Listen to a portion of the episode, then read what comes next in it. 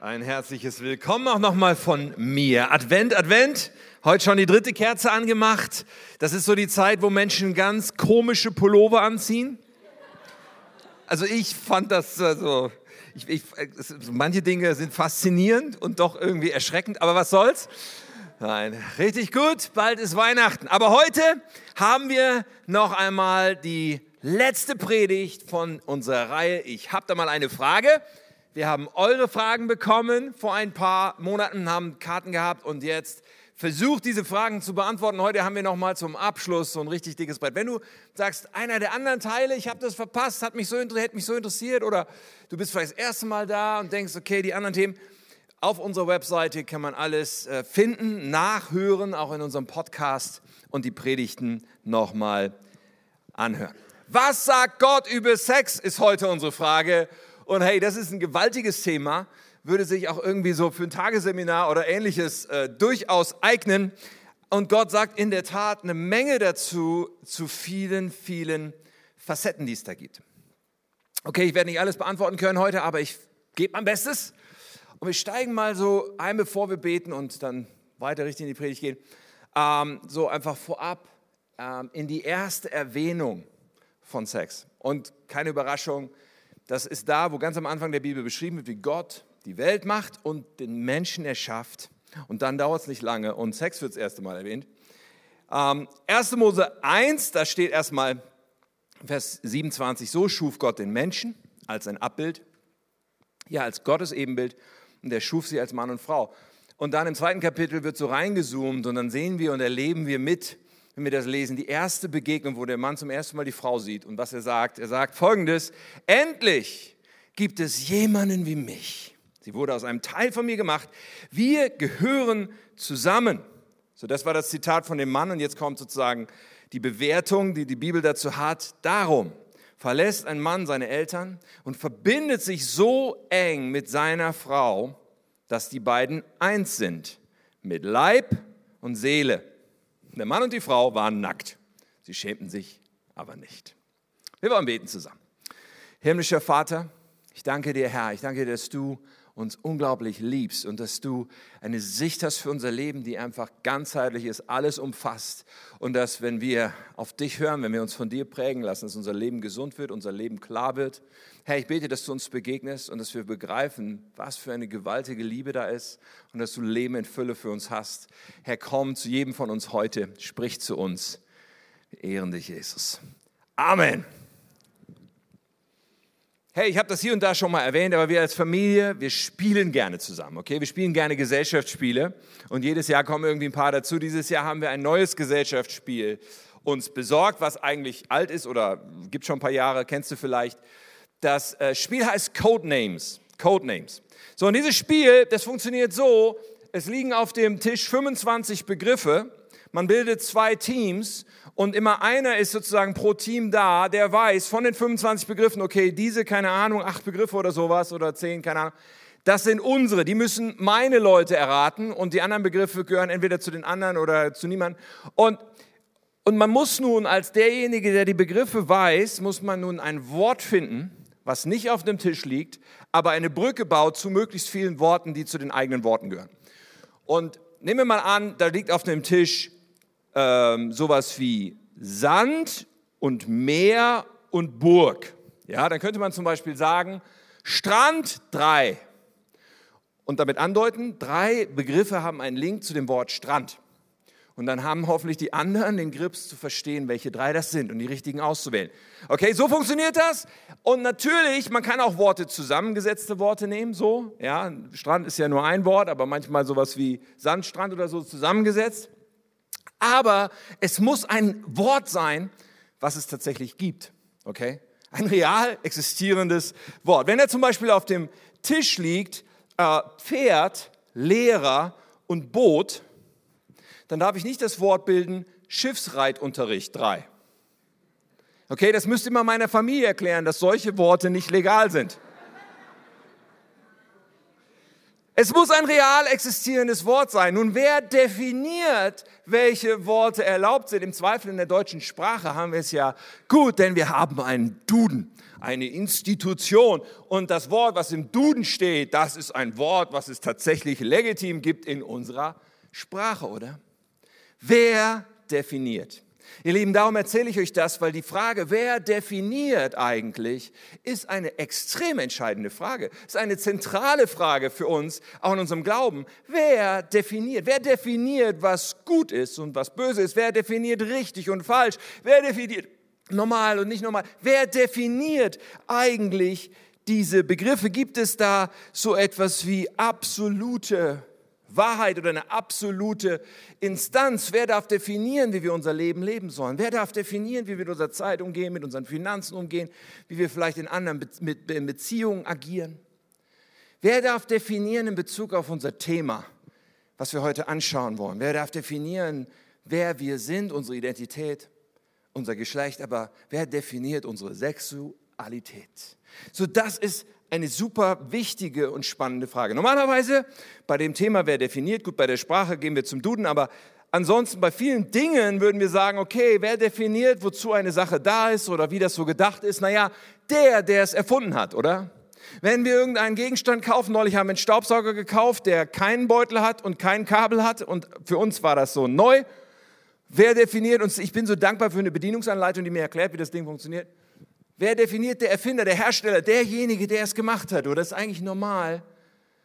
Und ja, wer hat uns Menschen geschaffen? Wir haben uns letzte Woche damit beschäftigt, dass wir glauben, dass Gott diese Welt geschaffen hat und dass er uns Menschen geschaffen hat und dass er Definitionen hat für uns. Aber die Frage, wer darf definieren, ist so eine zentrale Frage, eine Frage, die schon kurz nach diesem Schöpfungsgeschehen aufkam so wie es die Bibel berichtet. Kurz danach, im dritten Kapitel, kam nämlich der Feind Gottes in Gestalt einer Schlange, wird uns das beschrieben, zu dem Menschen und, und legt dem Menschen eine Lüge vor, wo es genau um diese Frage geht. Wer definiert eigentlich?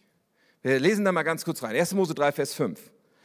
Wenn ihr davon esst, ja, also da ging es um eine Frucht eines Baumes und Gott hatte gesagt, dürft ihr nicht essen die Schlange sagt, wenn ihr davon esst, werden eure Augen geöffnet und ihr werdet sein wie Gott und wissen, was gut und böse ist.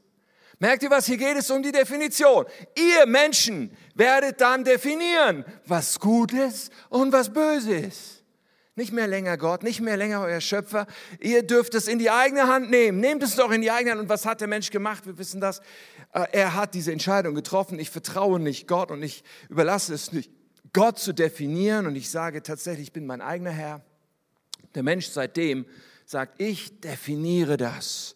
Und Theologen sprechen vom Sündenfall in diesem Moment. Es ist der Moment, wo es zu einem Bruch kommt zwischen Gott und den Menschen und wo der Mensch eigenmächtig diese Welt prägt und definiert an so vielen Stellen, was gut und böse ist, nur eben nicht so, wie Gott es definiert hat und definieren will. So wer darf definieren? Und ich möchte eigentlich, bevor ich in dieses Thema weiter hineingehe, dich fragen, wie das in deinem Leben ist. Wir alle sind in einer Gesellschaft und wir alle werden von etwas geprägt, was um uns herum ist. Gesellschaftlich sind wir sicher weit entfernt davon, dass wir sagen würden, da ist Gott, der Schöpfer, der darf definieren, sondern gesellschaftlich ist das ja überhaupt keine Größenordnung, zu glauben, dass diese Welt von einem Schöpfer geschaffen wurde. Aber wie ist es bei dir ganz persönlich? Wer darf in deinem Leben definieren, was gut ist, was richtig ist, was der Weg ist? Und ich glaube, dass diese Frage, wie wir sie beantworten, enorme Auswirkungen hat und dass wir gut daran tun, uns klarzumachen, wir sind zu unseren Überzeugungen nicht in einem neutralen Raum gekommen, sondern wir sind alle geprägt von der Welt, in der wir leben, von dem Umfeld, von der Gesellschaft, von der Zeit, in der wir sind. Werfen wir darauf einen kurzen Blick, die Gesellschaft und wie in unserer Gesellschaft umgegangen wird mit dem Thema Sexualität, auch das wahnsinnig umfangreich und facettenreich. Aber ich glaube, es ist unbestreitbar, dass unsere Gesellschaft heute im Jahr 2019 eine sehr sexualisierte Gesellschaft ist. Also vor ein paar Jahrzehnten war Sex noch etwas, was sehr äh, äh, verschämt irgendwie, was, was tabuisiert behandelt wurde. Aber inzwischen alles ist irgendwie gefühlt sexualisiert. Ja, Werbung, wenn die keinen 20 nicht gerade ein Weihnachtsplakat auf die Plakatwand klebt, dann haben wir da wahrscheinlich ein paar nackte Brüste drauf. Irgendwo haben wir ständig sexualisierte Bezüge, denn Sex sells, oder? Im Fernsehen, in Filmen. Ganz viel hat zu tun mit Sexualität, was uns begegnet. Ich habe mir mal die Top 100 Hitliste von 2019 angeschaut, also die, die, die, die erfolgreichsten Songs, 100 Songs von 2019. Und bei zwei Dritteln dieser Songs, 66 von 100, steht ein E daneben. E für explicit heißt, die Sprache dieses Liedes ist nicht jugendfrei. Zwei Drittel. Versteht ihr also, wir haben eine unglaublich sexualisierte Kultur an so vielen Stellen. Und dann das Thema Pornografie. Für jeden leicht und ohne Probleme sozusagen zugänglich heute. Dieses Thema auch für unsere Kinder zugänglich, äh, ohne Mühe. An der Stelle habe ich gedacht, ich mache mal kurz einen Literaturhinweis. Irgendwo wollte ich den einbauen. Äh, zwei Bücher, das eine zu dem Thema jetzt speziell, einfach mal anklicken. Hey, wenn du Kinder hast im Grundschulalter, so gerade dritte, vierte Klasse, wie auch immer, oder deine Kinder so starten mit Smartphone, Internet, dieses Buch ist genau dafür, mit, mit seinem Kind mal ins Gespräch kommen zu können. Für Kinder und für Eltern äh, gibt es bei uns am Buchkontakt anzuschauen, zu bestellen. Eine Empfehlung. Ich habe noch eine zweite Empfehlung. Anderer Schwerpunkt, ja, ein, ein ähm, Buch Sex Life, was sich an Männer richtet. Manchmal sagt man ja, okay, Männer und Lesen, das ist irgendwie wie so ein Widerspruch in sich, aber Männer, come on, dieses Buch ist super und wird äh, jedem, der das liest, sagen, okay, das hilft mir, einen, einen guten Umgang zu finden mit Sexualität. So, ich empfehle dir auf jeden Fall die beiden Bücher. Gesellschaftlich, um dahin zurückzukommen, allgegenwärtig. Ähm,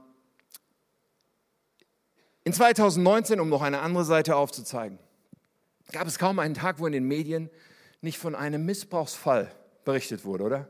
Haben die in Amerika den Epstein-Skandal und den Weinstein-Skandal, aber auch in Deutschland unsägliche, schreckliche Fälle, wo, wo viel, vielfach Kindesmissbrauch passiert ist. Verbinden wir mit Lügde und mit Bergisch Gladbach, so wir sagen, okay, das ist irgendwie, du kannst kaum die Nachrichten anmachen und es kommt wieder so eine Sache. Auch das, all das gehört zu diesem Spektrum. Nun, wie definiert nun unsere Gesellschaft im Bereich der Sexualität, wenn es um richtig, falsch, gut, böse, annehmbar, abzulehnen geht? Unsere Gesellschaft, jetzt kommt Tims Wahrnehmung, aber vielleicht kannst du dem zustimmen, ich nehme das so wahr, unsere Gesellschaft ist so, Sexualität, hey, alles ist gut, alles ist richtig, alles ist erlaubt, alles ist auch für dich okay und für dich normal und kannst du machen. Es gibt nur eine Grenze, nämlich dann, wenn es nicht freiwillig ist. Wenn also die Beteiligten irgendwie, wenn da jemand gezwungen wird oder Macht ausgeübt wird oder ja, aber solange es einvernehmlich ist, solange alle einverstanden sind mit dem, was da passiert, ist alles gut und alles okay. Das ist, wie ich das wahrnehme in unserer Gesellschaft. Ja, können nachher diskutieren drüber. Aber es ist praktisch alles okay wenn es einvernehmlich ist. Es ist egal, ob Leute verheiratet sind oder nicht verheiratet sind. Es ist sogar egal, ob jemand noch sehr jung ist, vielleicht als, als gerade Teenager.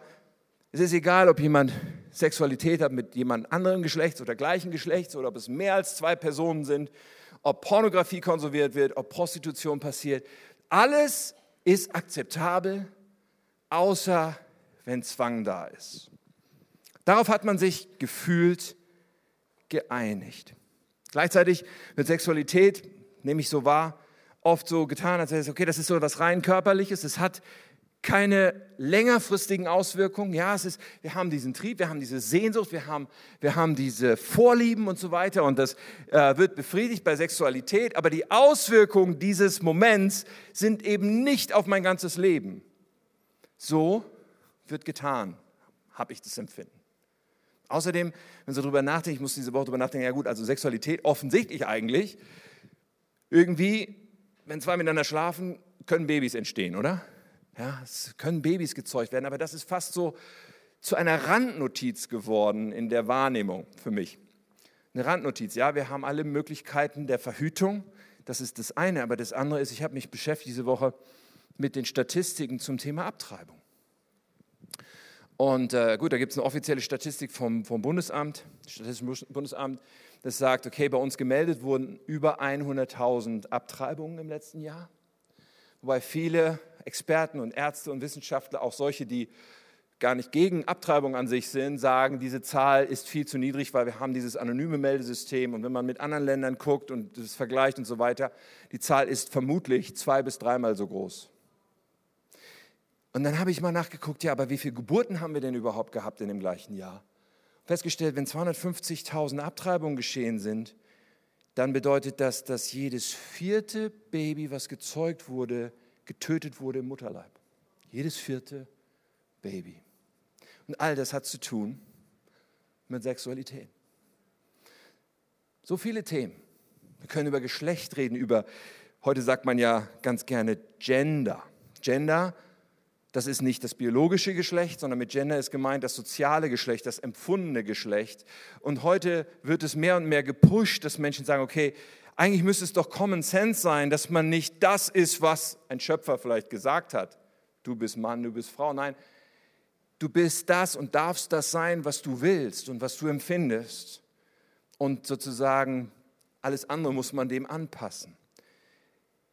Diese Woche war eine FAZ-Artikel, habe ich auch zufällig in der Predigtvorbereitung gelesen, Sun, FAZ-Artikel über, über Gender und darüber, dass wie viele junge Menschen das umtreibt oder auch sie ähm, Hormone beginnen zu nehmen und so weiter, viele das später bereuen. Und eine, eine Ärztin kam zu Wort, eine Professorin für Kinder- und Jugendmedizin.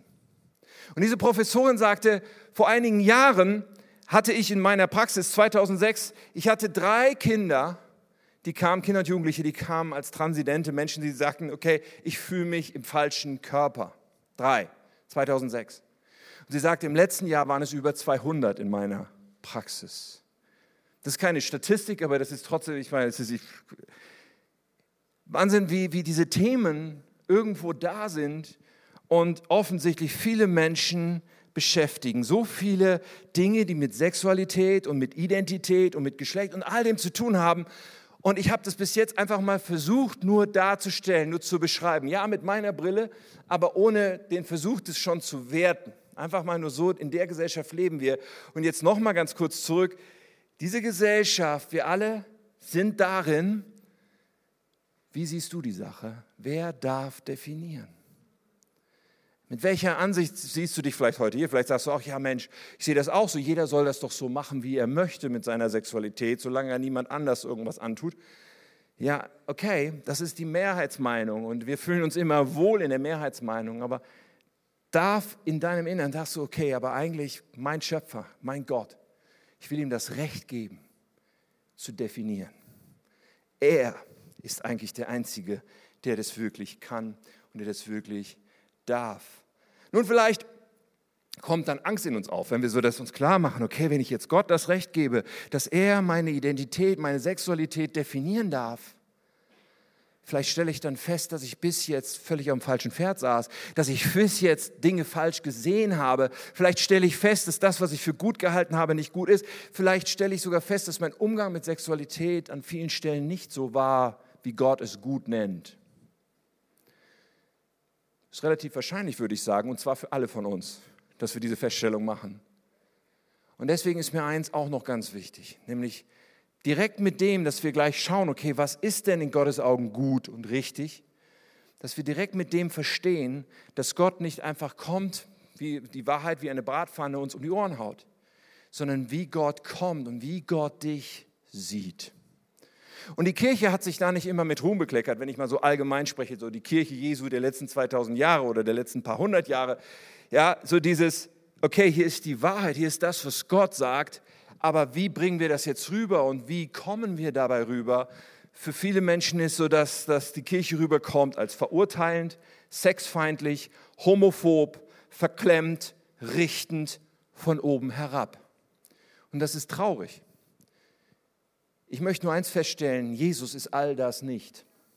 Jesus ist nicht sexfeindlich und nicht homophob und nicht richtend und nicht verklemmt. Jesus begegnet uns, ja, er begegnet uns mit Wahrheit, aber er begegnet uns mit Liebe. Da ist ein Gott, der uns liebt, der uns annimmt, der uns will, der unsere Zerbrochenheiten heilen will, der mit uns auf seinen Weg gehen will.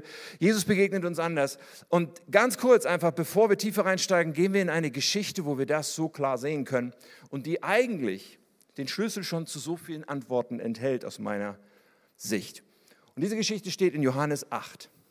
Dort ist ein Bericht darüber, wie Jesus im Tempel ist und lehrt. Viele Menschen sind da, viele Menschen hören sich an, was Jesus zu sagen hat, eine große Menschenmenge.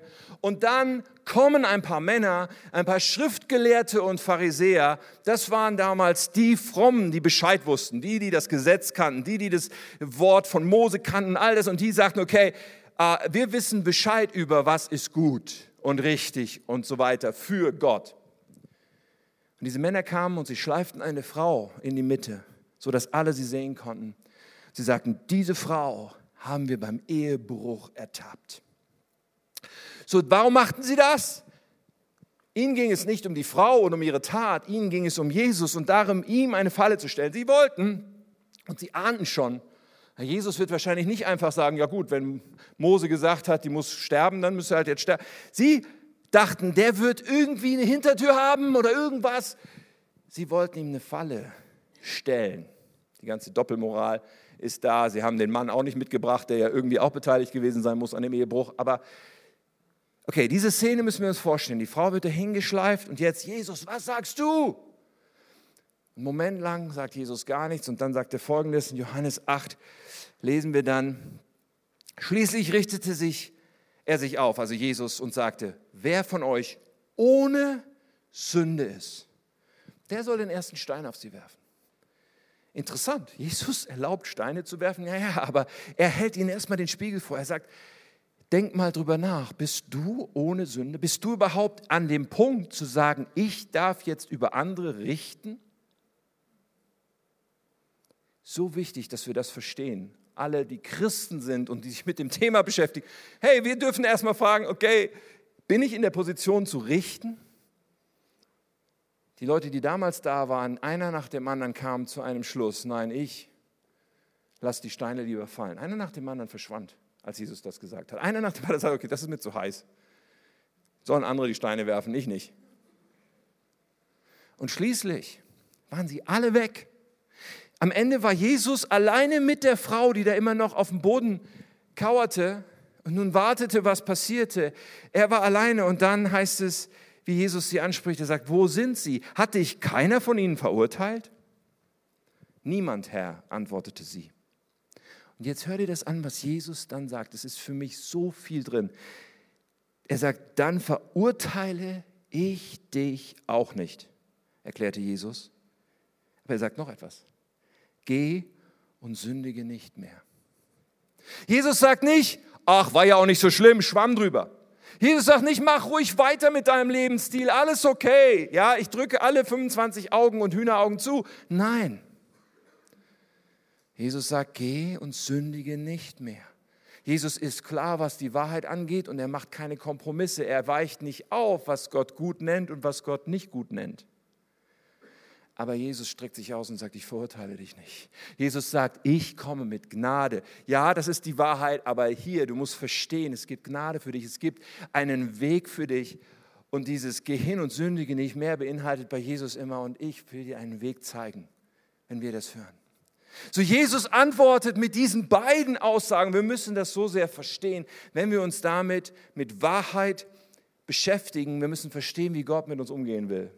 Und ihr Lieben, als Kirche wollen wir verstehen, wie wir diesen Umgang von Gott auch anziehen können und diese Gnade auch anziehen können und so mit Menschen umgehen. Ich verurteile dich nicht. Geh hin und sündige nicht mehr. Nun, als Menschen, um die Kurve dahin wieder zu kriegen, wir sind gewohnt, uns selber zu definieren. Das ist auch menschlich, ist normal. Wir sagen solche Sätze wie ich bin Pastor oder ich bin dies, ich bin das, ich bin Geschäftsmann, ich bin Hausfrau, ich bin äh, Mutter, ich bin Vater. All diese Dinge, wir definieren mit Aussagen und ja, auch in Bezug auf Sexualität.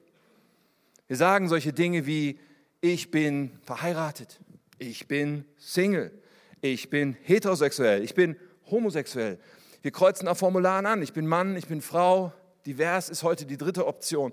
Ich habe diese sexuelle Orientierung, Punkt, Punkt, Punkt. Meine Vorlieben sind Punkt, Punkt, Punkt.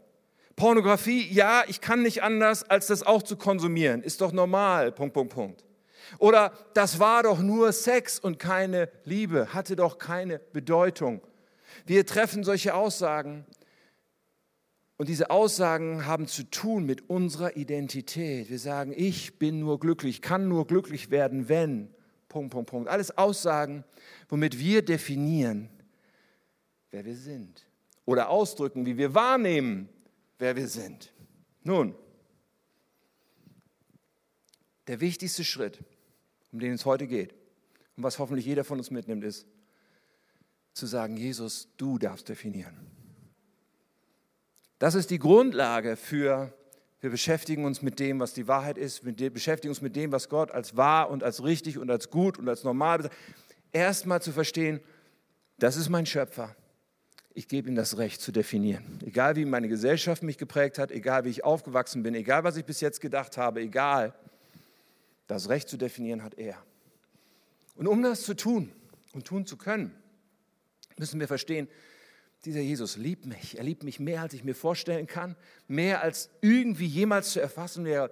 Und Jesus ist gut und er hat gute Pläne. Er will was Gutes für mein Leben, sogar das Beste. Seine Pläne für mich sind besser als alles, was ich auf eigene Faust hinbekommen werde. Seine Art, mich glücklich zu machen und mich zu erfüllen, ist stärker als jede Art, die ich selber finden kann. Erst wenn ich das begreife, kann ich sagen, okay, und ich, ich lasse dich ran, du darfst, du bist mein Herr.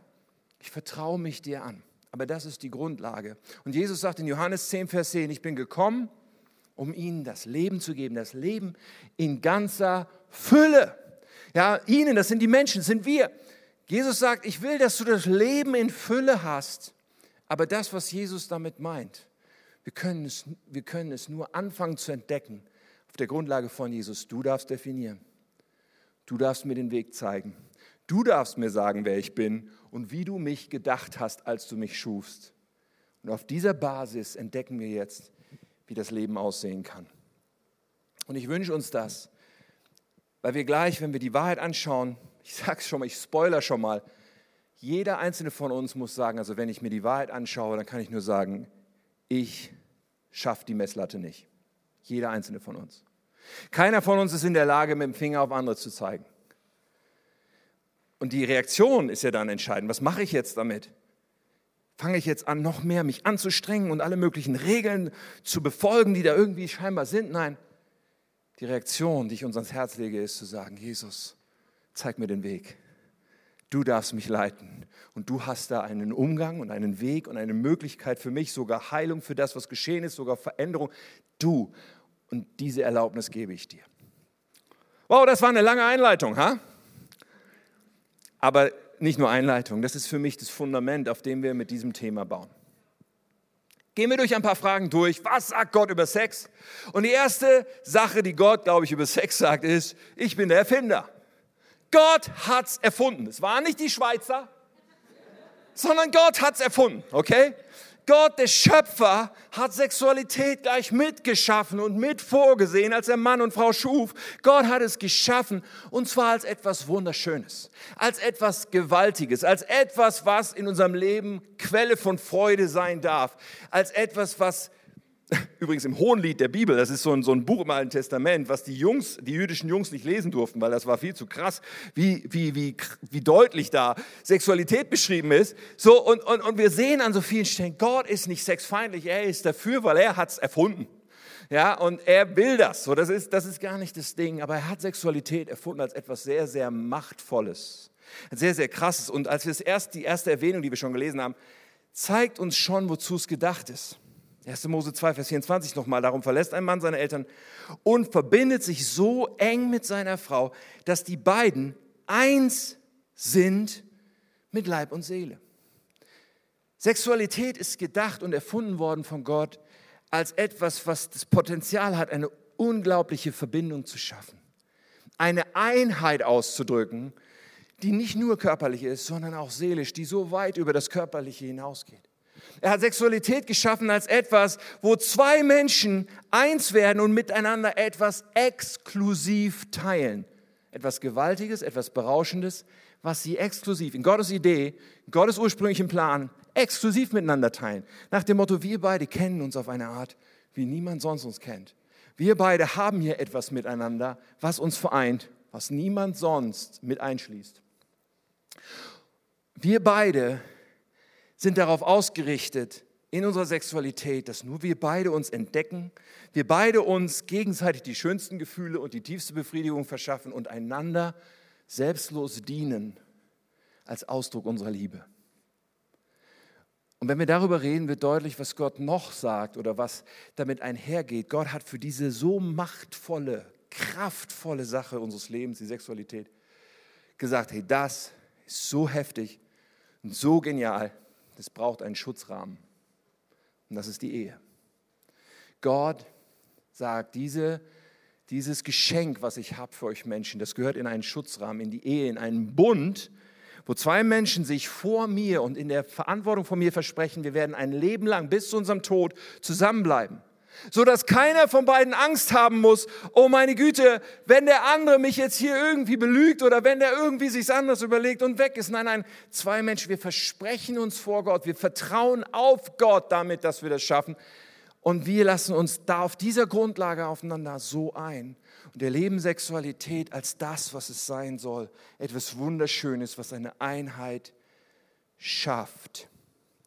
Und wir erleben heute in unserer Gesellschaft, in unserem Leben, in unserem Umfeld so viel Leid und Zerbruch und ja auch so oft Unfähigkeit von zwei Menschen, sich wirklich aufeinander einzulassen, aufgrund der Missachtung dieses Zusammenhangs und aufgrund der Missachtung dessen, dass es einen Schutzrahmen eigentlich gibt und der dafür gedacht ist, dass Sexualität richtig passieren kann. Was ist nun mit Sexualität außerhalb dieses Schutzrahmens? Was ist mit Sexualität ohne verheiratet zu sein, vor der Ehe, neben der Ehe, Ehebruch? Was ist mit Pornografie? Was ist mit Prostitution? Was ist Punkt, Punkt, Punkt? Was ist mit all den Formen von Sexualität außerhalb der Ehe? Nun, die Bibel hat dafür ein Wort. Sie fasst es alles in einem Wort zusammen. Und dieses Wort in der deutschen Übersetzung ist natürlich auch ein deutsches Wort, nur wir benutzen es in unserer deutschen Sprache nirgendwo sonst mehr. Wenn du dich mit diesem Wort beschäftigst, wirst du feststellen, das steht eigentlich nur noch in Bibeln, aber kein Mensch benutzt es mehr in der Sprache. Und das ist das Wort Unzucht. Keine Ahnung, wann du zum letzten Mal das Wort Unzucht benutzt hast in irgendeinem normalen Gespräch, vielleicht unter Kollegen. Es ist einfach ein Wort, was kein Mensch mehr benutzt, weil wir gesellschaftlich uns komplett verabschiedet haben von dem, was dieses Wort bedeutet und davon, dass das irgendeinen Belang haben könnte. Weil Unzucht ist die Zusammenfassung von Sexualität, die nicht im Schutzrahmen der Ehe stattfindet. Unzucht betrifft Ehebruch, Prostitution, Sex vor der Ehe, Pornografie, das, es ist Unzucht. Und die Bibel spricht ganz oft davon.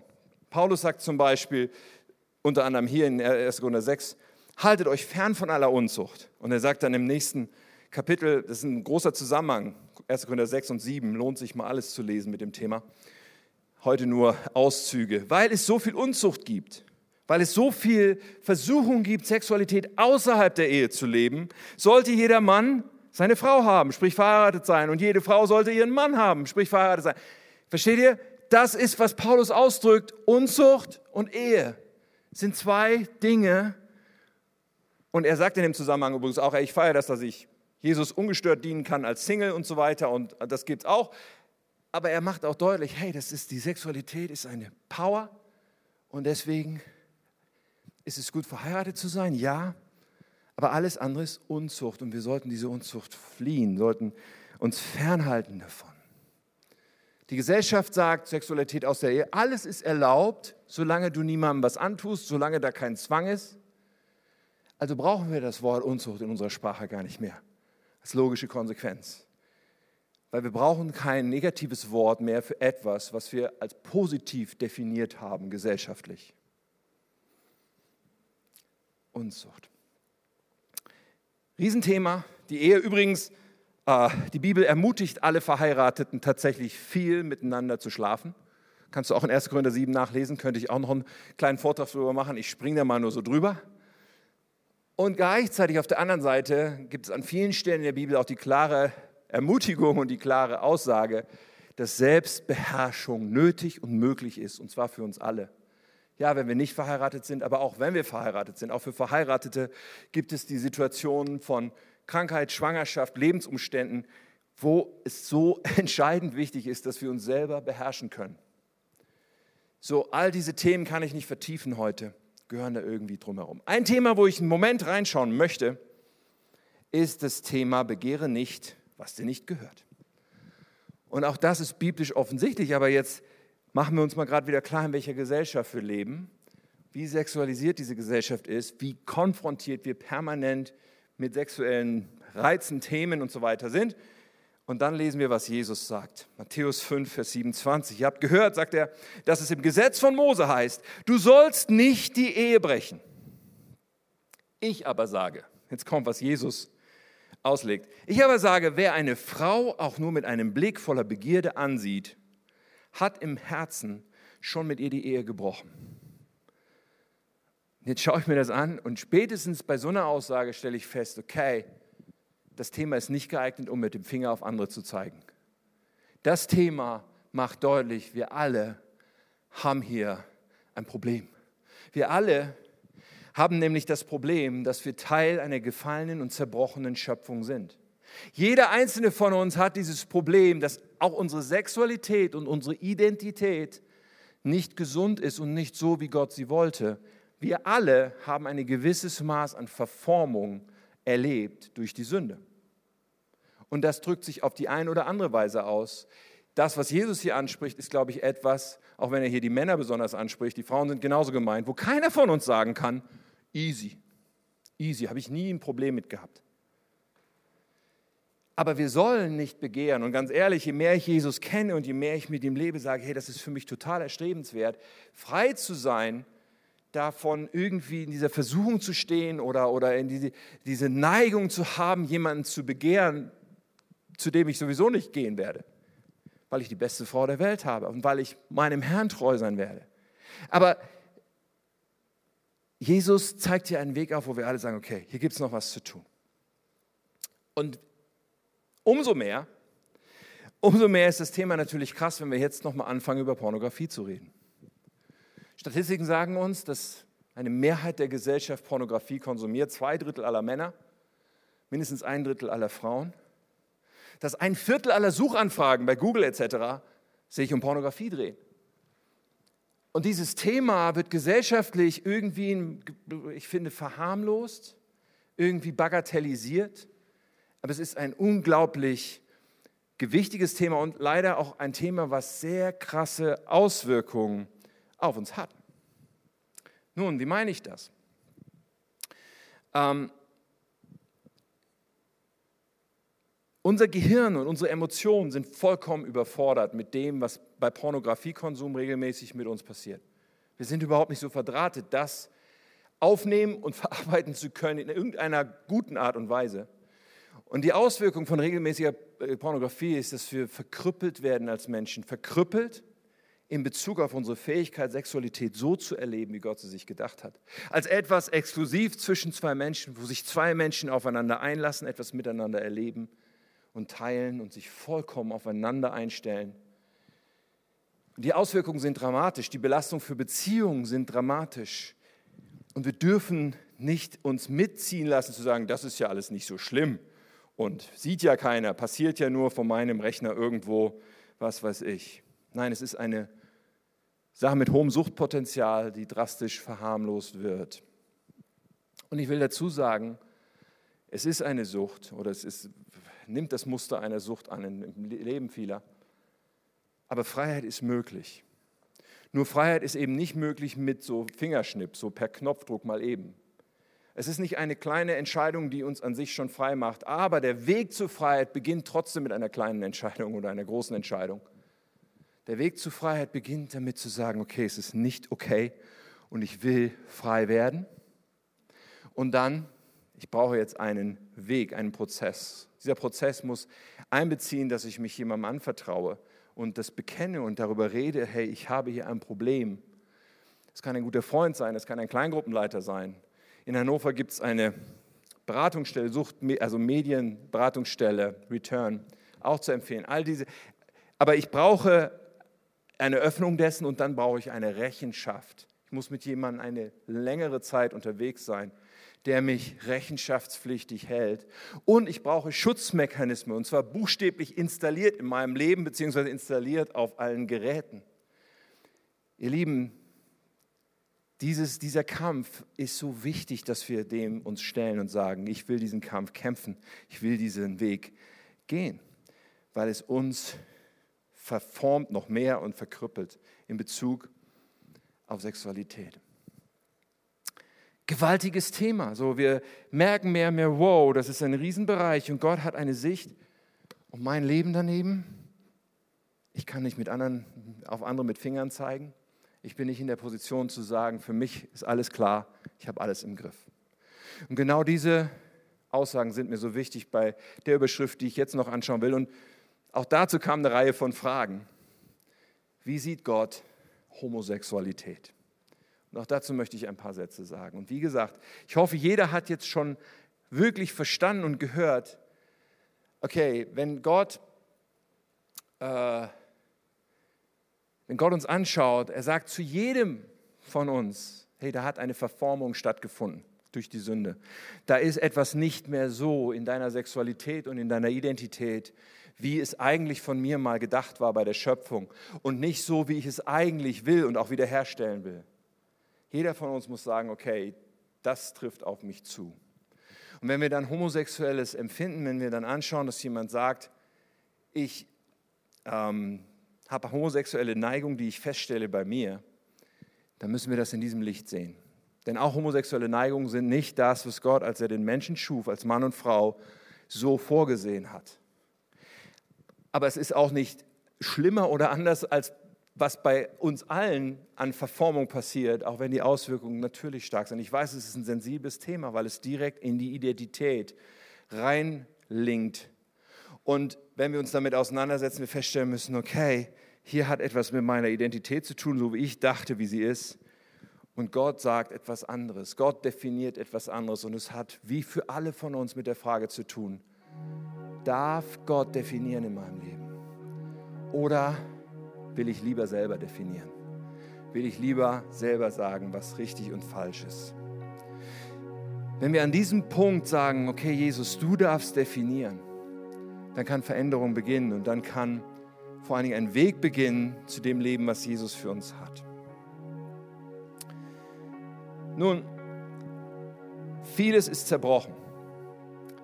Unsere Identität hat diese Verformung erfahren. Wenn du homosexuell empfindest, ist es nicht anders. Aber was ist jetzt damit zu tun? Die Gesellschaft sagt, wenn du homosexuell empfindest, dann gibt dir das die Erlaubnis, diese Sexualität auch so auszuleben und aktiv zu leben. Und an der Stelle gehört zum Bild dazu, dass Gott etwas anderes sagt als diese Gesellschaft.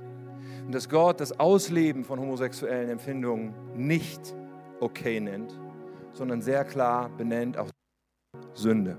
Auch das ist etwas, was ich weder so will noch so akzeptieren kann.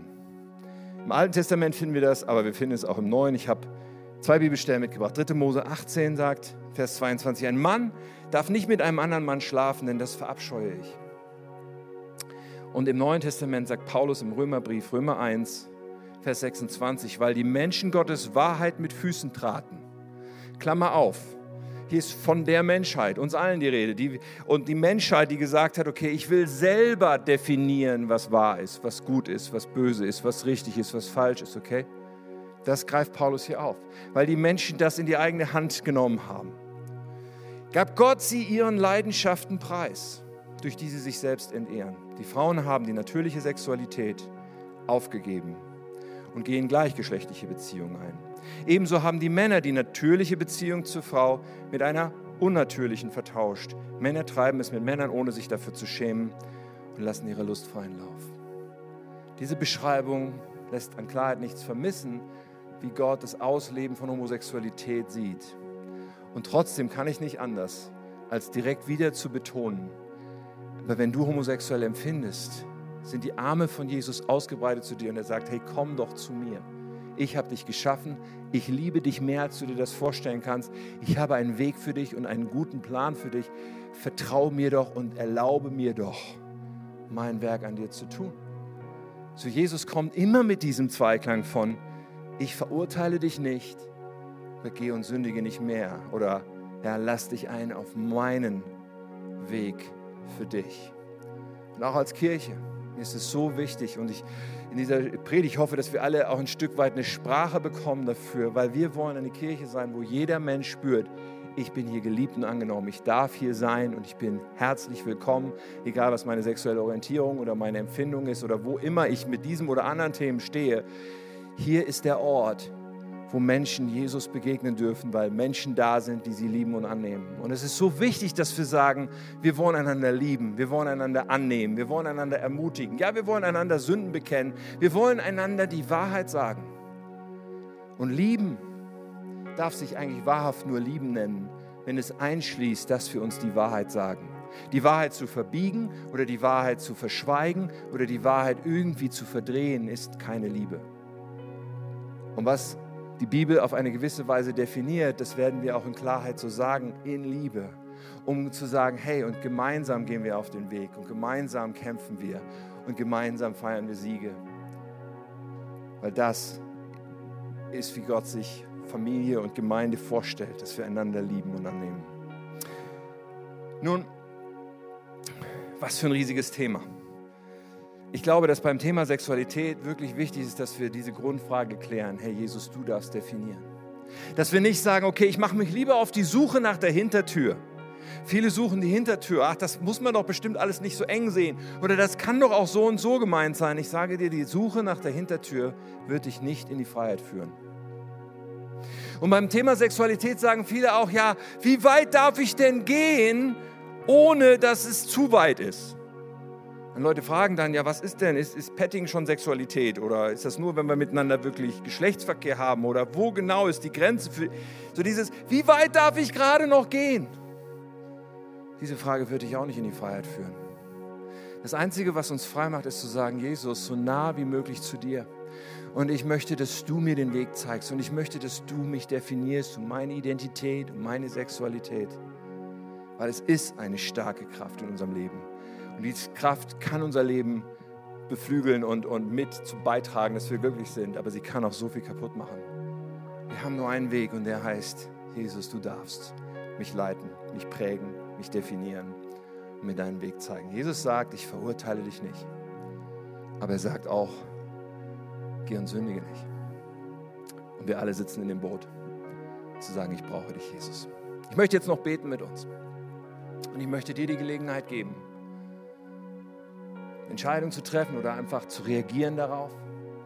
Vielleicht die Frage heute zu klären, darf Jesus definieren? Meine Sexualität, meine Identität, mein Leben.